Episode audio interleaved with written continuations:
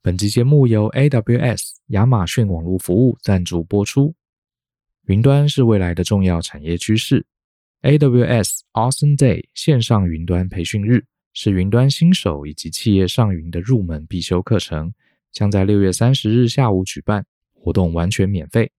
不论你身处什么样的产业或担任什么样的职务，如开发者、IT、技术经理、行销业务，或是毫无背景的云端小白，只要对云端技术有兴趣，或是希望增加未来趋势技能的在职人士，都很欢迎参加了解。AWS 原厂认证讲师将透过三小时的线上讲座，一步步带领大家认识基础云端知识，了解脸书、Netflix、Adidas 等等知名企业都选择 AWS 云端服务的原因。内容除了介绍云端趋势、云端基本概念，如储存、运算、资料库管理等，还会探讨 IoT、物联网、AI、机器学习等等的创新服务。并在课程中解答大家对于云端资安、计费等常见的问题。课程中也会分享企业上云的途径，同时针对想成为云端从业人员的朋友，也会提供学习路径，还有考照说明。培训完还提供原厂培训证明，提升你的职场竞争力。这档广告呢，是由长期参与大人学课程的校友邀请赞助，透过专属连接报名并参与当天活动。前三十名可免费获得 AWS 客制蓝牙音箱，详细资讯请见节目下方的说明栏。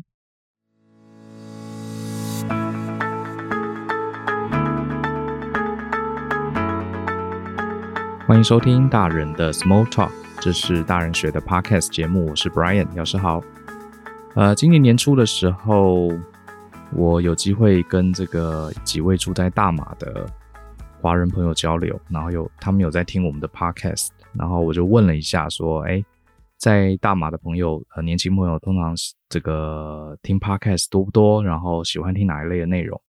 呃，好像在马来西亚 podcast 好像还不是很流行，不过呢，也是有人在听。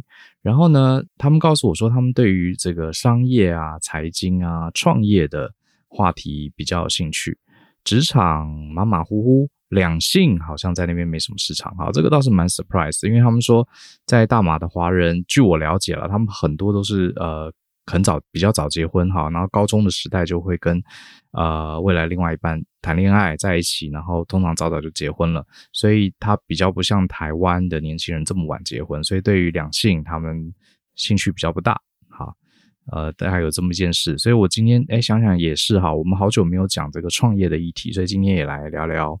呃，创业这件事情，那当然，今天想讲的东西倒不是跟大家讲怎么创业。然后过去呢，我跟就我们成立大人学一路创业的故事，我们好像也稍微提过了，所以今天也不谈创业故事。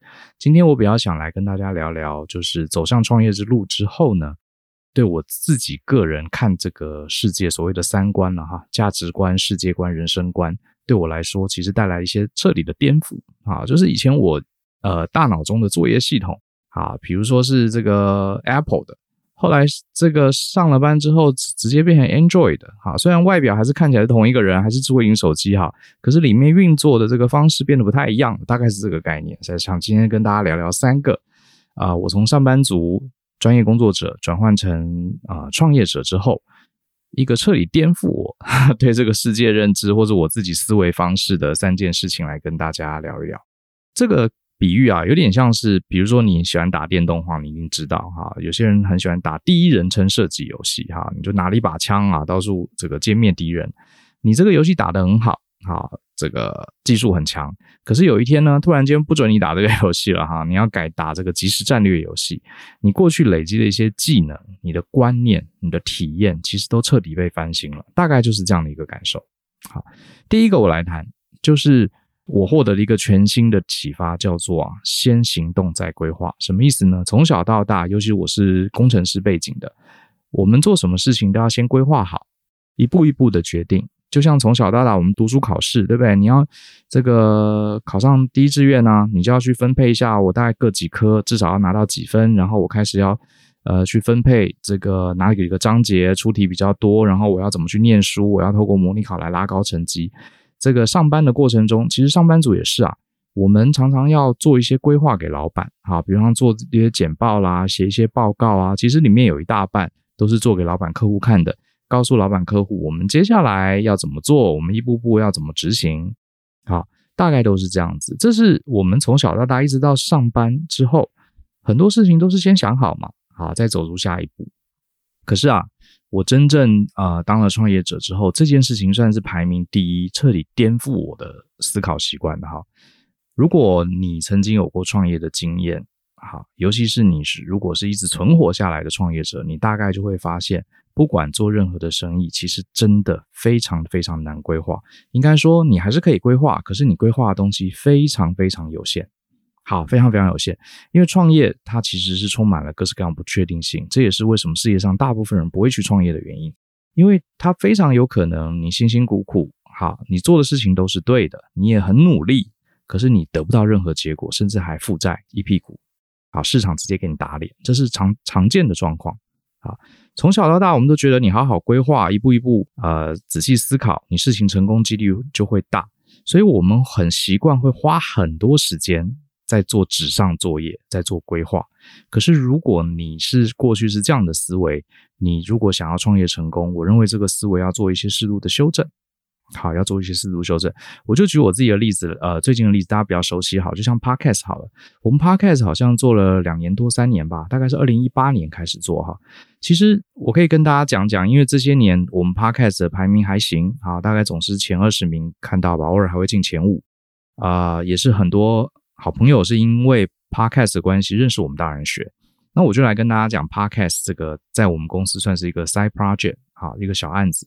它其实就是一个很典型的测试，啊，其实就是那时候台湾 Podcast 还没红，可是因为我在美国知道美国人很喜欢听 Podcast，然后我们本来有在主持广播嘛，然后后来广播节目停了，我们就想说，诶，Podcast 很方便啊，自己在办公室录个音，手机啊，手机录个音，我就可以上传了。我就花了一个下午把这个整个整个流程搞清楚，就上架了。然后呢，呃，就开始录了，然后我就也没有准备脚本，哈，想到什么就想什么。因为那时候刚好有同学问我怎么准备考试嘛，我记得我第一集好像就是把呃我对考试呃要怎么准备就讲给大家听，就这样子开始了。呃，很多人说，哎，你怎么规划？你怎么买器材啊？你怎么设计脚本啊？你怎么做后置啊？老实说，这些问题都把我问倒了，因为当时我真的就是心血来潮，一个下午我就把这个 podcast 弄出来，然后录的过程中呢。我也不知道该录些什么，啊，想到什么做什么。然后后来呢，就这个也加入了，啊，他也有一些想法。然后我们我们也互相不限制，我们就说，我就跟舅说，哎，呃，你想讲什么就讲什么哈。这个甚至我们两个讲一样的主题也没关系，因为我们是两个不同的人嘛，哈，观点可能会不一样，会不会冲突？我们也没去安排，冲突就怎么样，对不对？我们呃，虽然我们是大人学两个创办人，可是我们的想法没有一定要一样啊，有冲突很好。就让这个听众们自己做判断，哈。事实上，我们好像刚刚好也没什么冲突，哈，因为毕竟在一起创业久了，价值观很像，就这样做起来了。好像是做了差不多十好几十集之后，啊、呃，觉得他的排名不错，然后也有人要找我们做业配，然后很多学员告诉我们说他是因为 Podcast 认识我们的，诶，我们觉得这个可以再加把劲继续下去，我们才找了专职的这个工作伙伴来帮我们做后置，帮我们。策划啊等等，现在是比较有规模了。我们有了很好的设备，而且我们设备还好几套，呃，以方便我们有时候在隔离在家的时候，在家也可以录 podcast。呃，好比说我今天就是在家录的，好，有一套专业的设备。然后我们有花花了不少钱买一些很好的软体，好，来这个让它品质更好。然后我们也有专业的制作人帮我们做一些策划，然后我们也有专业的这个编辑把我们 podcast 一些。呃，好的内容转换成文章等等等等，然后我们也有专人去处理这个业配，好，呃，业配的需求，我们对业配审核的比较紧一点啦，因为我们毕竟不是以业配为主啊，所以还是呃要要花一点时间去 review，确保我们这个做的广告是真正符合大家需要，而且不会影响到我们品牌等等等等这些东西，通通整个架构起来。可是这些都是很后来的事，好，都是很后来的事，我们一开始完全没有任何规划，甚至我一开始还是用。我自己的手机直接录了，然后我自己稍微学了一点呃这个剪接，把一些什么咳嗽啊、消防车的声音剪掉就上了。呃，这只是一个例子。我们做 Podcast 之外，像线上课程还有很多很多啦，举不完。我们公司里面做了很多很多事情，其实就是先踹先试，好，然后呢，看看结果怎么样，然后我们再决定要投入更多的心力。如果结果更好，我们就再投入更多；如果结果又再好一层，我们就再投入更多。好，大概就是这样。所以你看啊，这个跟上班的时候我们的想法是完全不同的。上班的时候，比方说，啊，公司。我在当上班族，比如说公司跟我说，Brian，你研究一下哈，我们要来做个 podcast，我绝对不可能直接拿了手机我就开始录了第一集，然后过了两个月再跟老板说，哎，老板可以做，这是不可能的嘛，对不对？我一定要搞个十几二十张投影片，至少吧。啊，做出啊，这个对我们财务的影响，对我们人力的影响，成本，还有市场的分析调查，巴拉巴拉，我要做出一堆东西，然后老板可能还会打枪啊，这个同事还会打枪啊，这个往返攻防很多次，最后啊，过了三个月，这个计划终于完整了，好，我们开始录第一集，然后大家很紧张，然后这个 checklist 弄好，一步步来，一定是这样做。好，我以前也是这样子，可是啊，真正创业过的你就知道。当你过了三个月的时候，这个可能时机点已经过去了。而且，当你花了这么多时间做这么多规划的时候，你反而会绑手绑脚，你不会用一个最自然、最率真的方式。哈，比如说 Podcast，像大家都知道，呃，那种照着稿念的 Podcast 比较没有人味嘛。哈，通常你看像这个排名第一的股癌啊什么的，我也常听嘛，他都是很率真的，好讲他的感想。我们就觉得他很真诚，觉得诶，他真的把他想法跟我们讲。如果他是照着稿念，呃，就很像这个听这个财经新闻，好，那个通常不是 Podcast 的最受欢迎的主流。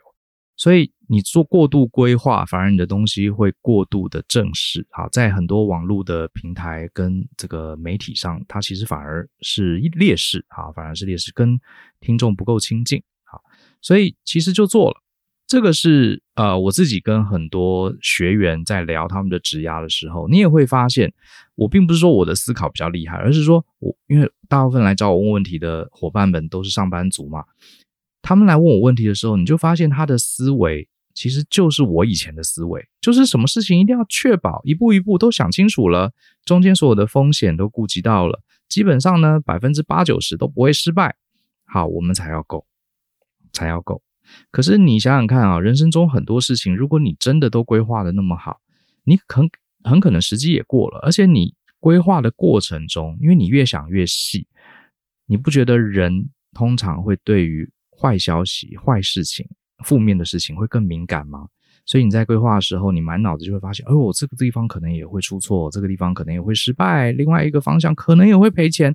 你满脑子越来越多负面思想，最后你做做完之后规划之后，你就发现，哎，还是不要做好了，好，还是不要做好了。那可是创业不能这样子，好，创业基本上很多商业市场上的机会跟很多这个呃你要做的这些 side project 或是 business 都是非常仰赖你当时的一个直觉，而且就要很快去执行。你花了三五个月去做计划，第一个你自己会被这些负面的太过 detail 的。呃，坏消息吓退。另外一个，市场的时机也过了。第三，你可能会做出一个太过正式严谨的东西，而少了一点亲切感。好，这个就是第一个。很多时候，在创业者的世界里，在这个不同的游戏里面，你的思考是不一样的。那难道我们创业的人，呃，想做什么事就拼了吗？就冲了吗？倒也不是这样。哈，规划还是要做，可是反而啊。这个规划不是规划怎么成功，而是规划失败以后我要怎么撤退，就是所谓的 fallback plan 哈，就是撤退计划，这个是要想的。好，这个是要想的。所以举个例子，就回到我刚刚讲 podcast 例子哈，我其实是想过撤退计划的。我当时就在想说，诶，我来录这个 podcast 哈，这个很可能根本没人听啊，对不对？就放在网络上，谁会来听我的 podcast，对不对？呃。那没人听，我该怎么办？好，所以我当时就设定了，我至少录个十五二十集，好，就是一个礼拜录个一集两集。然后我自己当时设计大概是录个二十集左右。录了二十集，如果说来听的人还是很少，还没有出现在排行榜，然后呢，那我就放弃了。那我就在想，如果录了二十集，第一个我投入的 effort 会不会很多？所以我当时就想说啊，既然前面二十集是呃。要做一个完整的尝试嘛，所以你你只录两集你就不录了，那干脆不要录算了哈。所以我当时设了二十集，呃，大概二十集一个礼拜一集的话，这样是多多少？一个礼呃一个月四集，所以大概是五个月六个月。所以我当时给自己大概是四五个月，好，就是我那这时候四五个月你就不能，因为我还有很多工作要做啊，所以你就会知道哦，那我不能打太多草稿，也就是说我必须在很随性的状态下。录这前面二十集，如果说他必须每一集啊都要写脚本啊，然后要要 rehearsal，然后要做大量的后制，那这个成本太高了，好，这成本太高，我很难撑到二十集，好，所以我前面二十集我就是抱定了，我就是拿手机拿笔电直接录一录，然后基本上不后置，顶多是呃比如说电话铃声响了这种干扰，或是我咳嗽或是受不了跑去喝水之类的这种剪掉就好了，我没有后置，好。这样子你才能用最少的成本去录了前面二十集，录了二十集之后，我们来看看结果怎么样，我们再决定要不要继续做。好，要不要继续做？所以第一个，你就你因为这样子反推，这就是所谓的呃撤退计划。我就是二十集没有成果成本，我就放弃，好，我就撤退。这个是我是有计划的，好，所以那时候我就跟舅讲说，我们一开始先随便讲，随便录啊，越轻松越好，好，看看有没有人来听，好。那设备我们也不买，好，你看很多人录 Podcast，第一个是问我设备，我都跟他说，你你用手机录就可以了，真的不需要设备，因为重点是内容嘛，对不对？不是那些设备跟后置嘛，啊，你的设备好，跟你的，你知道这些年超多这个录音设备二手的在网络上卖，如果你要录 Podcast，我建议你可以去捡便宜，因为很多这些录音设备都是前面那些玩 Podcast 的人录了几次之后就放了，都很新，好，可以去买很多高级设备。其实没有必要，好，所以前面我们真的是用手机啊，就随便录录，好，随便录录，录了二十集又好，我们再继续前进。然后第二个撤退计划呢，我就在想，我如果录了二十集，我就放弃了，我会不会损失很多？想想其实也还好，因为照我们刚刚讲的，因为你只是呃空闲的时间哈，随便录一下，而且每一集大概三十分钟，好，然后呢呃又是很轻松的，不太需要写脚本，也不做后置，那。录了二十集之后，我就撤退，就放弃，也没关系啊。然后我在想，这会不会对我们品牌形象有伤？好像也还好。如果假设真的很少人听，呃，我录了二十集就没有了，那我顶多跟听众说啊，谢谢你们的支持哈。这个我们决定把时间花在别的地方，我们也不会赔钱，我们也没有耗损公司很重要的人力，我们也没有对品牌有很大的伤害。好，所以感觉就是 nothing to lose 啊，就算失败了二十集之后我撤退了，好像也没有什么了不起，顶多就是这这几个月我花了一点点时间，一集花了三十分钟，稍微录了一下，也没后置，也没买花钱买设备。那一听你就发现这个撤退计划是非常好的，你不会损失惨重，血流成河。那这样想想就干了，反而呢。这个 podcast 要录什么？要用什么样的 slogan？要怎么样？怎么样？那些规划怎么样成功的规划，我们做的非常少。可是失败之后要会怎么样？这部分我们反而是想过的。所以这个跟 我们以前上班族是很不一样的。上班族说正好相反，你必须提出很多很多计划，呃，这个告诉老板，这个我们如果要成功，我们要做什么事情？啊，做很多。可是失败之后会怎么办？很少上班族会去规划这个所谓的 fallback plan 哈，撤退计划。创业者是正好相反，你要规划很多失败之后会怎么样。可至于怎么到成功点，你规划太多，你反而就很难真的启动了。那我在想，呃，是不是人生搞不好也比较像创业呢？我其实在想，因为这个时代其实我们变化真的非常大。像我最近在看一些 YouTuber，他在讲中国大陆年轻人失业的问题哈，哇，这个真的很可怕。保守估计。大陆呃年轻人的失业率好像有将近百分之十八到二十，这可能还是打过折扣的数字哈。甚至我还看到说，中国大陆有这个有一个计划，有人推推动一个计划是什么呢？呃，付钱上班，就是因为都找不到工作，所以你付钱给企业，让企业来雇佣你，让你履历上有有这个资历。我的天呐，就居然。薪资低还不是问题，是你还要付钱给老板，让他给你个工作机会哈。当然这是呃，我我想不是全面的状况啦，就是有听到这样子。所以你看这个上班这件事情啊，这个真的是这个社会真的是变化很大。你怎么会想到你从一个学校毕业之后会遇到这样的失业潮？这跟创业就很像好，我们呃人生就想说规划的好好的嘛，我好好读书嘛，然后念好学校嘛，出国留学嘛，然后进一流的这个企业嘛，然后在里面好好认真工作，跟老板保持好关系，一路升到副总裁。我们以前都是做这样的计划，而我们的父母好像大部分的人真的有企图心的人，有能力的人也真的照着这个计划走了。可是我们这个时代很显然不是这样子嘛。连我现在四十多岁的人，我都觉得我经历的时代变化是很大的，是很难计划的。更何况，呃，在这个听 Podcast 你可你可能二十几岁，甚至更年轻。这个世界真的是很像创业，越来越像创业，它充满了不确定性。好，我前几天去这个正大做这个 TED 演讲，我跟这个主办的这个大学生聊天，他是呃大二的学生，然后我就说，哇，你大二那。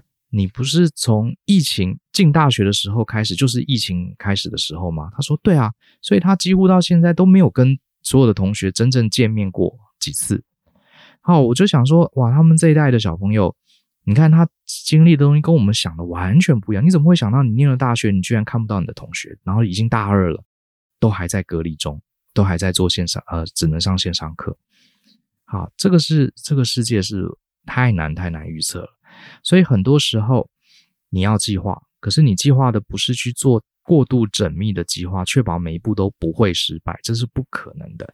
你只要计划说这个事情，第一个要确认你是真心想做的啊。如果你不是很想做，那也不用去学别人跟人家比较。好，大家都去创业，你也跟着创业，其实你更不想创业，那何必呢？对不对？好，那你要你真的想做，那你就是规划一下这件事情，我搞砸了。会会不会很惨？我要怎么样让这件事情就算失败，我也能全身而退？还有能力在，还有手上还有金钱，还有人力，好，还有精力，还有这个你的信心，还有留存，可以让你做第二次、第三次的尝试。反而这样的规划是比较有用的，而不是去规划一条都不会出错的路径。好，这是我自己创业之后，呃，第一个吧，打破我三观的东西啊。凡事要先。要做计划没有错，可是要做撤退计划，啊，然后不要想太多，就赶快赶快 go，确保撤退计划没有问题，就赶快去执行。再来呢，第二个，我想跟大家分享创业之后，呃，我三观上的改变，叫做很多时候什么是对，什么是错，不是你说了算，是你的客户跟市场说了算。哈哈，我们在学生时代呢，呃。在台湾长大的你一定不会陌生，所有的我们学的所有东西都是有标准答案的啊，都是有对错的。考试的时候呢，我们也都训练的很好，你要写的跟书上一样的答案，跟老师讲的一样的答案才是对的。好，甚至这个有一次，我们家里小朋友拿数学题给我们解，啊，类似鸡兔同笼，然后我跟他说啊，鸡的脚是鸡是 x，兔是 y，结果他说老师说不可以用代数。哈哈哈。你就算连答案对都不行，你还要用对的方法啊！因为小学生还没有学到代数，你就不能用代数来教他。虽然这个问题很明显是一个代数比较有效率的问题啊，不可以哦，不可以用老师没教的方法。好，那我们的教育就是这样。好，当然今天不是要批评教育，我只是说这种这种僵化的教育啊，它其实会导致一个问题，就是你一天、两天、三天，你不断的用同样的这种标准答案的。线性的方式去思考，你出了社会之后，明明有很多自由，明明思考方式不是线性的，你却养成了习惯，你还是觉得这世界上就是有合理的答案，好，就是有合理的答案。我再举一个例子好了，其实今天讲的都是我自己被打脸的，好，被打脸的。像我自己呢，也是一个很重视。这个合理性，所谓合理性，讲白一点就是书本上的合理性。好，比如说做生意，呃，大家都说哦，这个呃，你经营事业啊，就是要顾第一点、第二点、第三点，教科书上都有写。好，我在美国也是念管理的嘛，都有很多的方案。可是你真正让你操刀经手一个企业，你就会发现管理书讲的很多东西啊，它也不是不对，是它有特殊情境，那个情境跟你的情境是不一样的，所以根本没有答案可以抄。根本没有答案可以抄，真的很难很难。好像我自己说来惭愧，我当顾问这么多年，啊，我帮助我的客户去带领他们的专案团队。可是等我自己真正成为老板，我在带我自己的团队的时候，我又发现了好多问题是我过去从来没有解决过的。好，我从来没有解决过的啊！自己当顾问的人，自己带自己的团队，都发现这么多问题，更何况是你可能更没有受过管理训练，搞不好没有受过管理训练，搞不好还是好事，你反而是会更用你的。判断用你的经验来做啊，所以这就是为什么很多学历不是很高的老板，可是他是白手起家，一路一路走上来，好，他反而成为一个很好的管理者，也这是也很常见的，好，因为这世界上没有标准答案。举个例子，就像我说啊、我们公司从疫情之前就本来我们的主力都是实体课程，我们当时没有什么线上课，好，大概是二零一八那时候我们开始啊、开始制作线上课。我这边跟同学讲哈，跟听各位听众讲，其实我自己，我跟 Joe，我们一开始是对线上课不是很看好的。为什么呢？因为我们做实体课的人，我们花了很多心思研究了实体课给学员的体验。我们发现这里面很多体验必须你跟同学面对面，必须同学跟同学面对面，必须手上有摸到实际的教具教材，实际的一起在一起快速的交换意见跟思考。好，而且现场的氛围啊，那个气场啊，那个人际间的动力，它几乎是完全没有办法复制到实体的，啊，没有办法复制实体的。所以呢，为了更好的体验，我的逻辑很简单，我上课啊，我的课要好，就是要让同学学得多，让他获得这个知识上的感动。那既然实体课是更好的，为什么我要去做线上课呢？为什么我要做一个这个体验不够好的东西呢？好，当时想法很简单，所以我们公司在二零一八年前不太做线上课程。其实那时候台湾已经很多很多的呃同业，好，成人教育企业都在做线上，可是我们却抓着这个实体。好，你不觉得我的论述很有道理吗？对不对？好，可是呢，接下来我就被打脸了。什么意思呢？没错，我们的实体课啊还是非常受欢迎。可是你会发现，慢慢慢慢的，有一些朋友，比如说他在国外。他在中南部，好，他会甚至一些企业，他会打电话来说：“哎，你们有没有这个课很好，我想上，可是我人没办法过去，好，有没有企业有没有线上课？”我一开始觉得，哎呀，你既然要学东西，你就好好学嘛，就呃，就 来坐一趟车嘛，来台北嘛，住个旅馆嘛，好好上。这个虽然是成本高，我也知道，可是这样你能学得好啊？你这东西通通改成线上课，味道就不对了嘛，对不对？就是好的电影，对不对？就要去电影院看。啊，要看 IMAX，对不对？看 4DX，不要在家里拿个这个 iPad 在那边滑嘛。这个，比如说这个《捍卫战士独行侠》，你用 iPad 看，这是对不对？这是体验根本就只剩十分之一嘛，对不对？不合理。可是后来呢，越来越多人有这样要求，我就发现啊，我错了。为什么？因为这世界上这个市场上。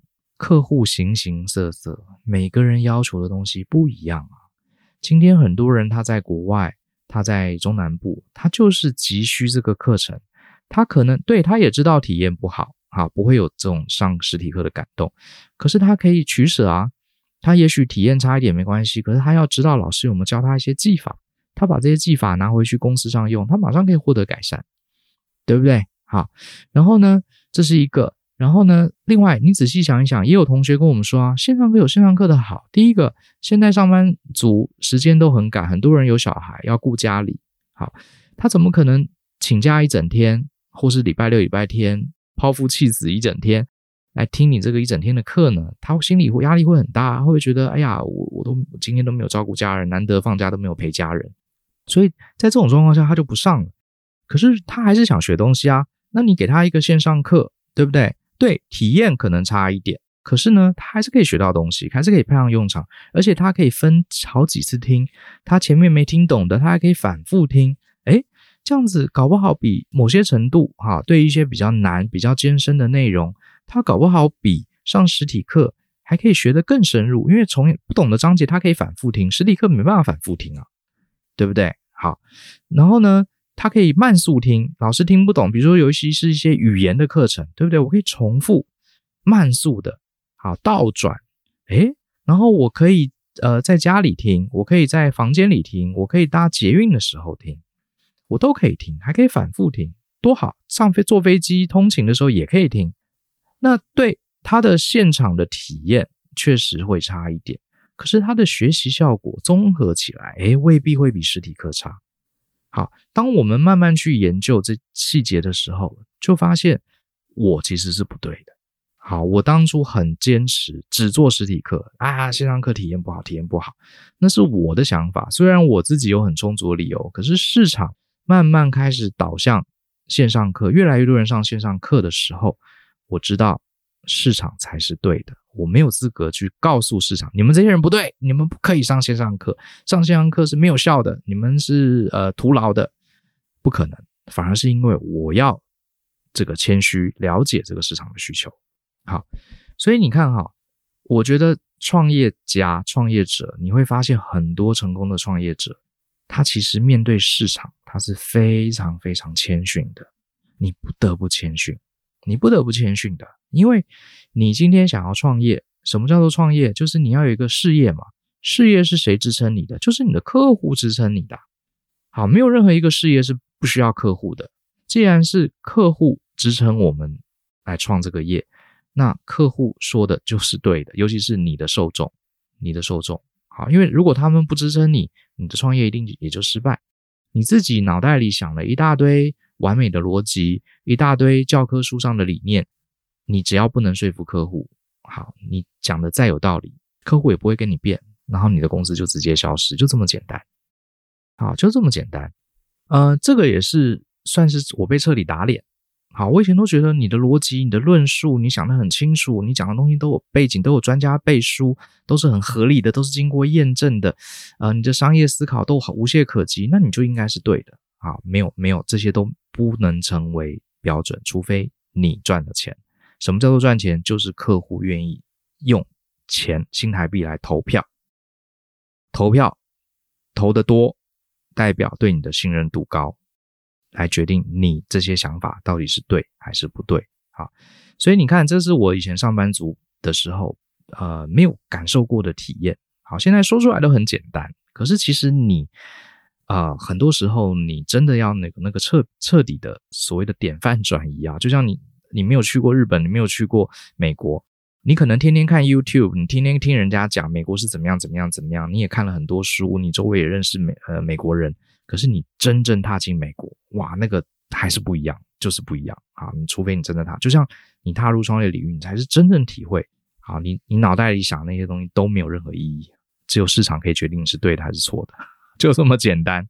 那上班族的时候呢，我们常常会抱怨老板啊，老板这个管理不合理啊，啊，老板公司制度设计不合理啊，啊，客户这个要求不合理啊，这个合约定的不合理啊。可是你会发现，有一天你当上老板之后，你没有人可以抱怨。我不知道各位有没有听过，有老板抱怨客户不合理。比方说，如果我今天抱怨说，哎，你看这些客户通通都要买线上课程，好，他们很多客户都决定上线上课程，不上实体课程，这些客户是错的。好，你们是，我要证明你们是错的，你们是不对的。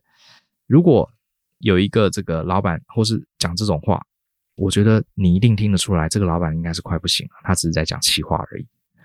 你会发现，事业成功的老板，他不会去想要矫正他的客户，因为你没有办法去抗议你的客户啊。当发当你发现事业经营出问题，你只能很谦卑的 弯下腰来，好好的去找问题到底在哪里，然后自己试着去修正路线。好。所以我反而觉得，创业者，尤其是成功活下来的创业者，往往是最懂得谦逊的道理的。啊，是最懂得谦逊的道理的。这个也是我自己被打脸的地方。那同样的，这个概念能不能用到人生呢？我觉得是可以的。很多时候，你真的就是看结果吧。我觉得这也是教会我一点。很多时候，我们自己其实这世界上每个人都可以说出一万个他自己觉得很棒的道理，可是有些时候就是结果验证。啊，就是看结果验证。比方说，你你看了很多书，你觉得教育小孩就是如何如何，就是应该怎么样怎么样。你觉得小孩子就应该如何如何，结果你用了这些你自己觉得很有道理的方法，结果你的小孩子不跟你亲近，好，离你远远的。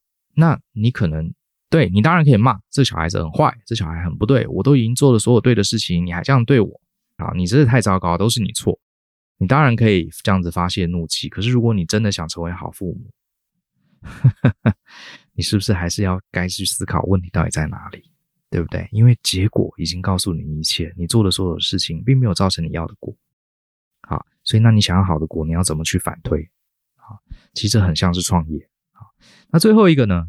呃，我的体悟就是，你是否优秀，其实根本不重要，重要的是你的产品是不是做得很，你自己觉得很棒。你是不是觉得你自己的事业很好？你觉得你自己的产品很优秀？那根本不重要。重要的是你的服务跟产品有没有帮助到别人？有没有让别人感受到帮助？好，有没有让别人感受到帮助？就像是你在厨房里做菜啊，你上了很多烹饪课，你做了很多这个研究，你觉得你要做出最高级的料理，结果呢，端出来之后，你的小孩子他只想吃麦当劳。啊，大概就是这个感觉啊。这个例子可能不是那么完美哈，我再试着讲清楚一点。也就是说，我们当上班族的时候，我们常常追求自己工作品质的一个卓越。比方说，我以前当工程师的时候，我要设计这个桥梁、设计楼房，我们有规范，而且这规范要经过很精密的检核啊，确保风力啊、地震啊、啊各种耐重啊、啊桥梁都不会有过大的变形，而且不会崩塌啊，做很多的验证。好的工程师，他会很努力的培养自己的专业，符合这些条件，把做出很好的验证，诶，他就完成了工作。所以呢，他就是一个好的工程师，写出来的程式都没有 bug，诶，是个好的工程师，而且很快速写完，是一个很优秀的工程师。可是你接下来创业，你就会发现，你自己觉得这个东西做得好，其实可能不是重点，而是你要去思考，你做出来的产品是不是真的能帮助到大家。好，真的帮助能帮助到大家。我想这个观念跟上一个市场决定对错有点像，有点像，可是呃，实际上有一点不太一样。就是说，举个例子好了，我们常常一个优秀的上班族都会觉得我工作要完美，我要追求卓越。比方说，我以前就有同事，好，他为了要准备一个投影片，他巨细靡花了很多天，很认真的思考他投影片要做得非常好，然后呢，呃，要很合逻辑。好，这个论述要很明确。然后呢，结果他这个投影片拿出来给老板、给他的客户看，结果呢，却没有真正回答到老板跟客户的问题，所以他就很生气。然后老板说：“你这个投影片很烂，没有回答我的问题。”他就觉得我这投影片通通都做对了，论述也很好，好，是你不懂得欣赏。你不觉得在职场里面这种事情很多吗？我再举个例子，之前有呃，再回到 Podcast 的例子好了，之前也有一个朋友。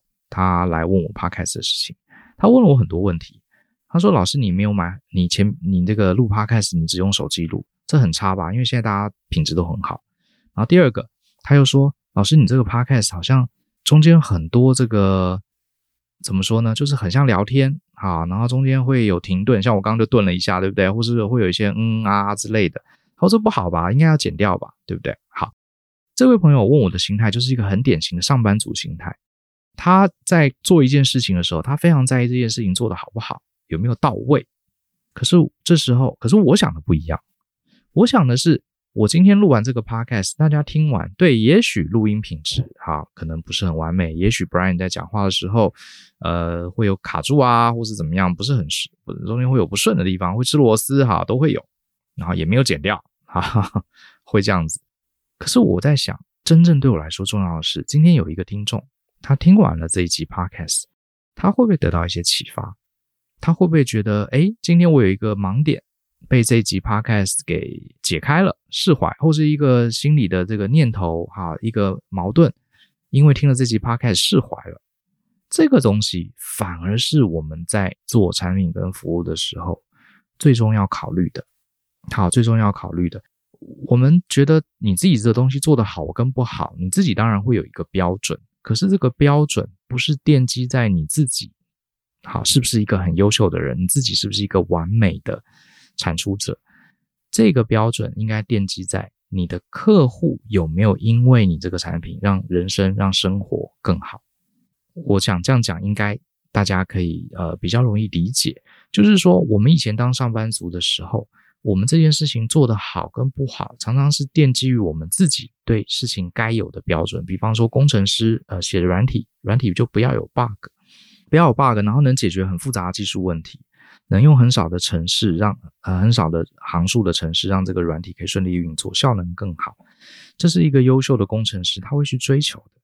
可是有一天你真正当了老板，你可能发现这些事情消费者根本不重要，根本不在意，他在意的是这个软体好不好用，好，这个软体跑出来的结果跟他的预期一不一样，好，跟他预期一样。我举个例子好了，好，呃。刚好最近有个新闻是苹果啊要停产这个 iPod，我想很多年轻朋友可能根本不知道 iPod 是什么。其实这是苹果贾伯斯回到呃苹果之后，算是他一个王子复仇记的一个产品。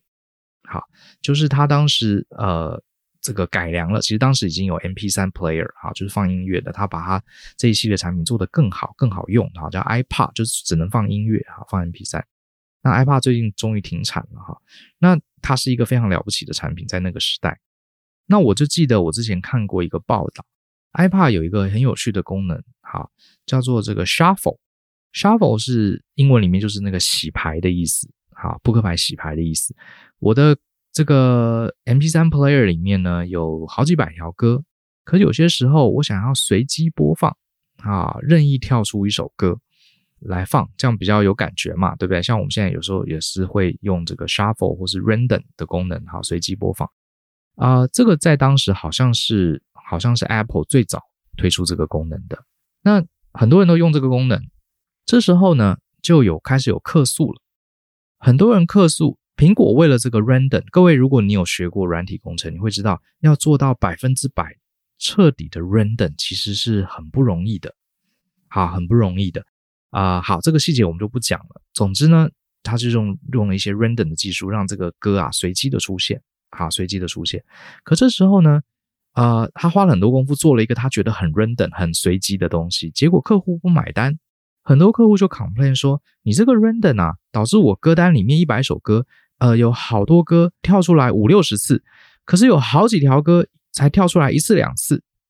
好，那结果我那几首歌为什么从来都不会跳出来？啊，你这个不是 random 啊，好，如果 不是随机啊，好，来各位，我不知道你有没有听出来哈，如果你对随机这件事情你有更清楚的了解，你会觉得其实客户是错的，为什么？因为真正的随机啊，它并不是平均啊，对不对？随机就是呃一首歌放完之后，第二首歌跳出来跟第一首歌。跳出来的几率是完全无关的，有点像是我们丢骰子，你前面呃每一次都值六点，你下一次会值六点的几率会变高吗？不会啊，它还是六分之一啊。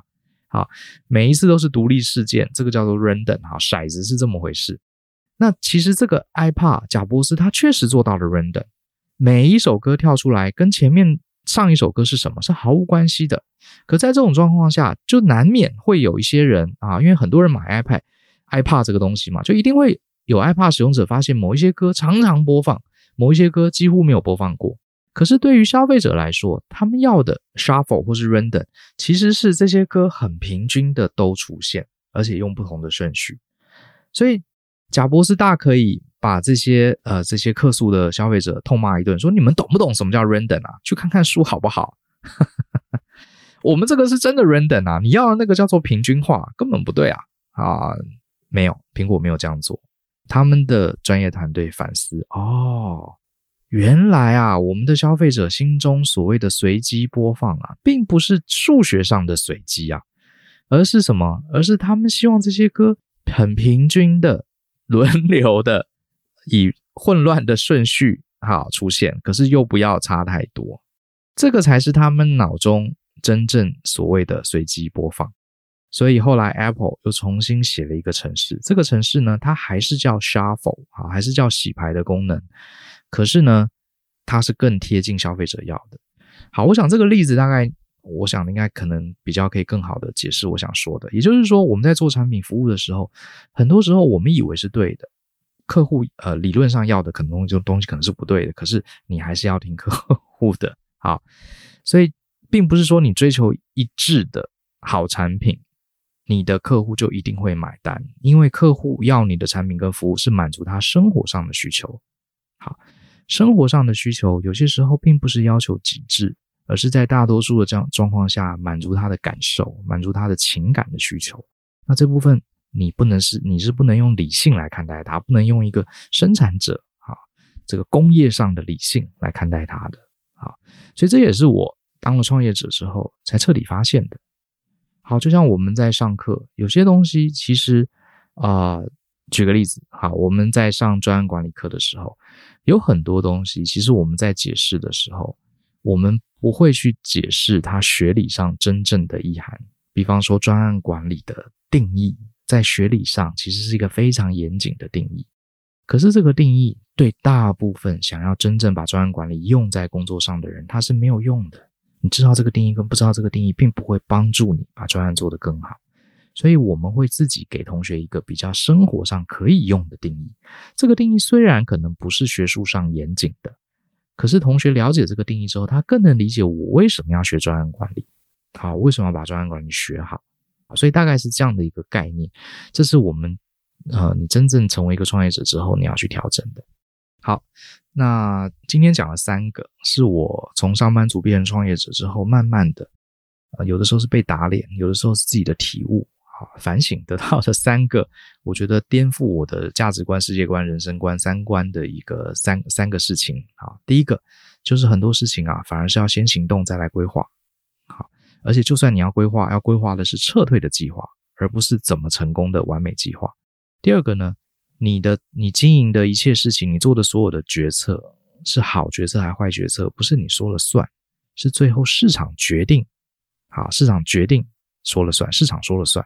好，不是你自己觉得你的觉得决定是好的，决定是坏的。好，第三，你是不是优秀，你做出来的产品是不是一流，并不重要。重要的是你做出来产品服务能不能能不能让消费者感受到被帮助了？好，这个才是重点。好，这三个就是啊、今天想跟大家分享的。好，那我想说，呃，大部分的伙伴，你你并不是创业者，可是呢，我觉得我也不是今天也不是要鼓励大家创业，我只是想说，我们的人生啊，好，其实蛮像在创业的，因为充满了不确定性。好，而且每个人的目标也不一样，所以或许这三个点。呃，也许不一定能用在你的日常工作上，可是我觉得在你的人生经营上，你是自己人生的创业家嘛，对不对？好，也许可以给你一些呃参考跟帮助。好，希望大家喜欢今天的分享，相信思考，勇于改变。你未来想听什么内容，也欢迎留言告诉我们哦。那我们下次见，拜。